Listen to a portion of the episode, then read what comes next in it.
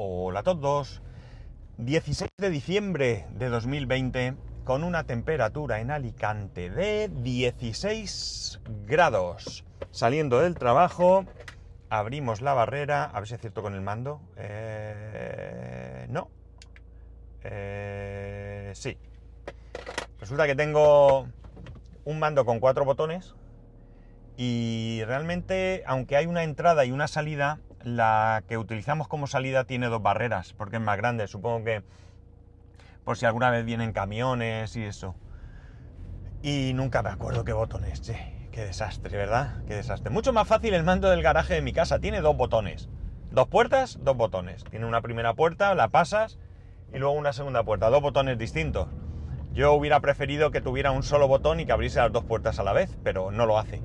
Claro que eso también obligaría a que las dos puertas estuviesen más tiempo abiertas con la posibilidad de que una de dos, o tienes que esperar más tiempo que se cierren para que no se cuele nadie, o te piras y es más fácil que se cuele alguien. Pero bueno, ya sabéis, ¿eh? ¿no? Voy a utilizar la frase tan socorrida de problemas del primer mundo. Otra cosa que os quería decir es que una vez más eh, me confundí con el capítulo grabado ayer y eh, lo enlacé con el capítulo del viernes pasado. El lunes no hubo capítulo, creo que lo comenté. Y esto trae un problema. ¿Qué problema trae? El problema que trae no es otro que a veces si haces esto según desde donde escuches, no vas a poder fácilmente escuchar el capítulo. ¿Por qué pasa esto? Pues por ejemplo, por poner dos ejemplos muy sencillos. Creo que, salvo error mío, tanto iVoox como Spotify cogen el audio mío y ellos lo alojan en sus servidores, con lo cual ese audio ya está alojado allí, ya no hay posibilidad, salvo, y esto es lo que yo no tengo eh, ni idea si es así, que ellos puedan en algún momento estén comprobando algo, detecten que ha habido un cambio y que a partir de ahí pues se sustituya el audio. La verdad es que es fácil comprobarlo. Solo tengo que ir a Spotify y ver si ha cambiado el audio. O hacerlo también con Evox o con los dos y así sabré si eh, el audio se ha actualizado o no. Eh, de cualquier manera lo siento, lo siento mucho, eh, no sé por qué. quiero decir, no sé por qué, sí sé por qué, es porque no lo hice bien. Pero no sé por qué no lo hice bien, no sé, algo en el proceso me falló que me confundí. O sea, que no, que no puse el capítulo correcto. Porque además estoy seguro, muy seguro, que puse el enlace al episodio correcto. Pero quizás después no le di a grabar o no le di a guardar o yo qué sé qué cosa. Pero algo no hice que evidentemente no guardó el capítulo. No lo sé, no tengo ni idea. Otras veces sí que es verdad que me he confundido yo. Los capítulos van numerados eh, y hay veces que me he confundido y pues en vez de poner que toca he puesto otro. O más peor, como dicen los niños, o algunos niños, porque ni siquiera me he acordado de cambiar el enlace o de poner el enlace del capítulo, ¿no? Ya os dije que ahora tengo dificultad para utilizar los atajos de, de iOS para hacer esto y lo tengo que hacer más manual, mucho más manual, pero bueno, no sé por qué me falla y la verdad, no, no he conseguido encontrar el problema y de momento lo, lo tengo aparcado, ¿no? Para que en algún momento pueda solucionarlo. Sería una de esas cosas a estas vacaciones de Navidad, en algún momento buscar la, la, la solución a, a, esto, ¿no? Porque me facilitaría mucho las cosas, ¿no? Sobre todo eh, me facilitaría o digamos que dificultaría más la posibilidad de tener errores.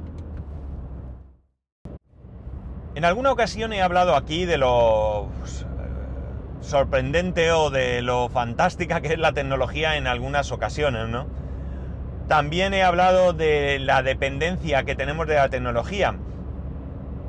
Pero referente al primer punto, a lo fantástica que han sido, a lo fantástico que han sido estos avances, eh, por cierto, sé que no tiene nada que ver, pero acabo de ver un tractor y he visto una publicación en Facebook, creo que ha sido, de alguien pidiendo que por favor si alguien ve un tractor o le intentan vender un tractor que se lo han robado. Nunca pensé que robaran tractores. Está claro que se roba todo, ¿no?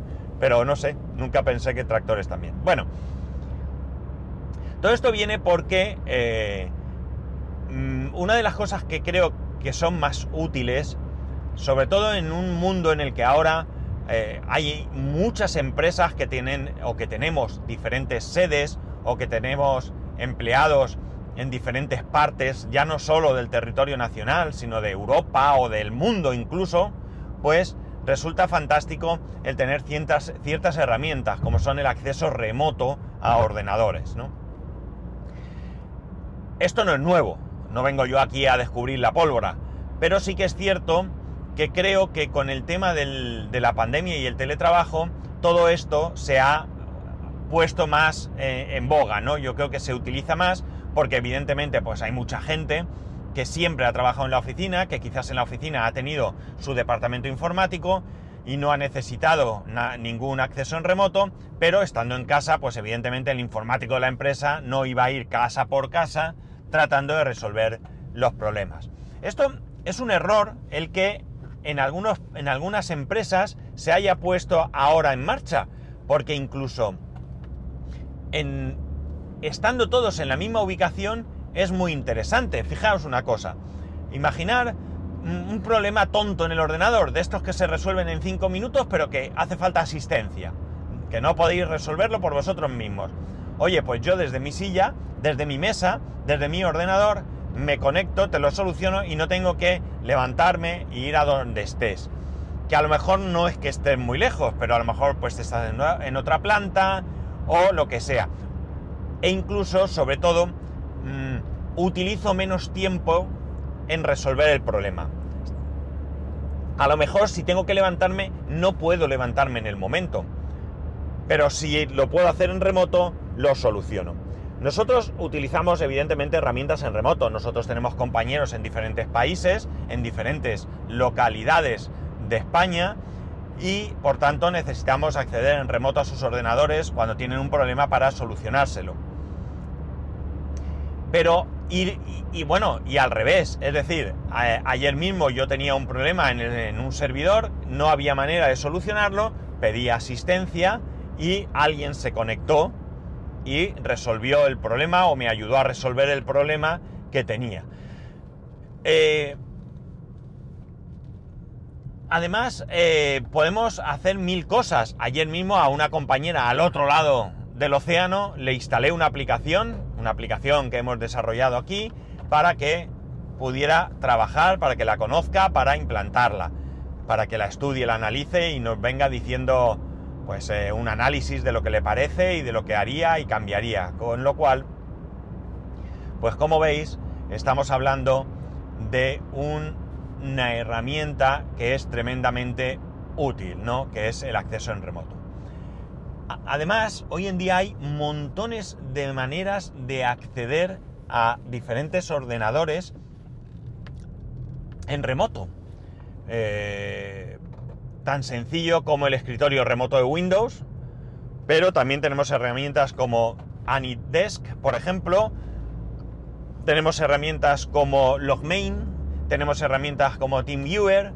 Eh, el mismo Microsoft Teams te permite compartir tu escritorio y dar control a la persona que está al otro lado, y eso también eh, lo he utilizado en alguna ocasión, sobre todo cuando vas a hacer algo en un equipo que no es eh, un equipo en el que habitualmente tienes que intervenir, las personas, eh, bueno, estás comunicándote con la otra persona a través de Teams y no vas a decirle instálate Anides, TeamViewer, bueno, lo que sea. Simplemente le dices, compárteme tu pantalla, dame control, tienes el botón arriba y ya a partir de ahí tú puedes trabajar. Es algo momentáneo, no instalas nada, haces lo que tienes que hacer y se acabó. Es decir, que hoy en día hay muchísima facilidad para poder hacer muchas cosas. Con esto de esas herramientas, pues unas tienen más, eh, más, eh, ¿cómo se dice?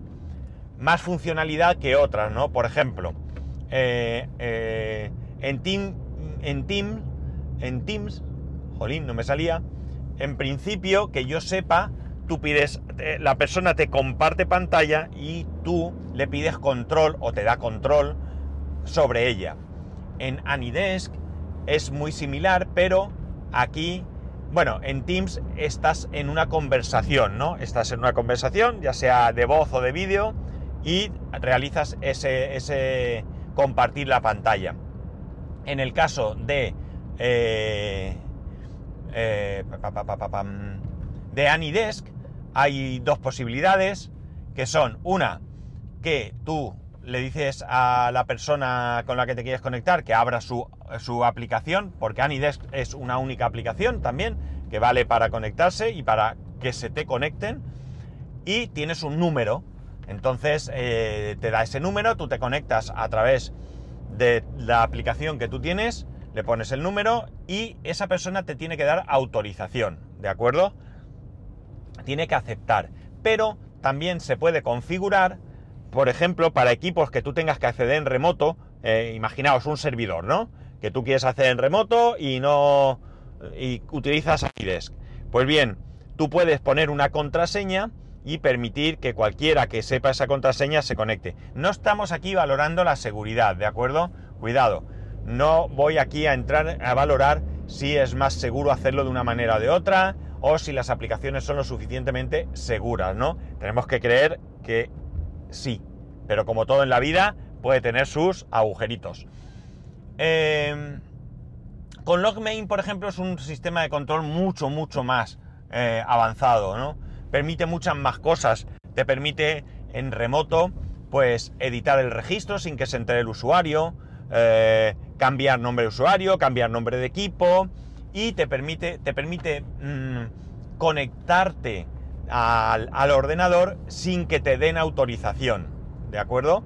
Tú puedes, yo tengo una lista de todos los equipos a los que se le ha instalado previamente un cliente y yo desde mi ordenador me puedo conectar a todos sin necesidad de pedir permiso. Eso sí, lo que hace es advertir a la otra persona que se te han conectado, ¿no?